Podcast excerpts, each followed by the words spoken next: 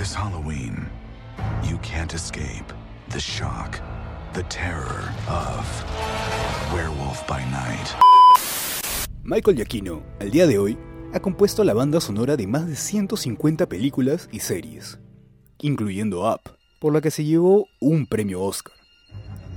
Tras dirigir un par de cortos, ahora se ha encargado de filmar Werewolf by Night, un especial de Marvel para Disney Plus que se aleja del universo de los superhéroes para incursionar en el terror.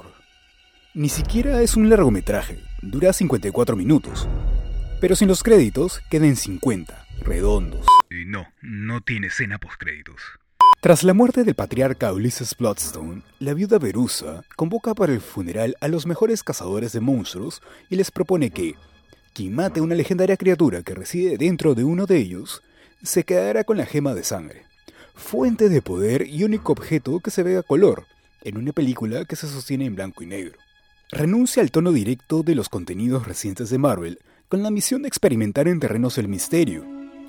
El presentimiento envuelve a la audiencia como la niebla que envuelve a Jack Russell mientras explora Bloodstone Manor, y desde la primera escena se les dice a las audiencias que olviden sus expectativas, porque los superhéroes no se atreven a entrar en un mundo de sustos como este.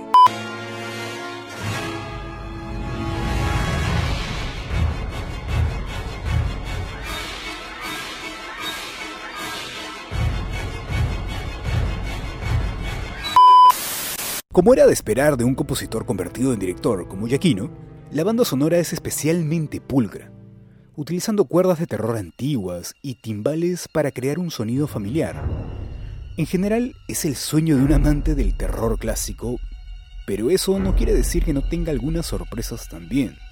Es mucho más tensa de lo necesario, una atmósfera espeluznante que utiliza técnicas de iluminación de la vieja escuela para recrear el tono de esas primeras películas de terror. Espera, ¿todavía no me sigues? De paso, también métele 5 estrellas al podcast. Sigo.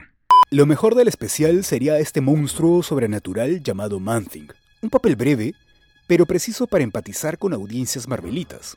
Man-Thing es una especie de Groot, con un corazón adorable que se termina por robar al espectáculo. Pero ojo, el especial no tiene realmente la intención de cambiar el status quo del MCU, sino de hacernos saber que existen los monstruos en este universo. Werewolf by Night.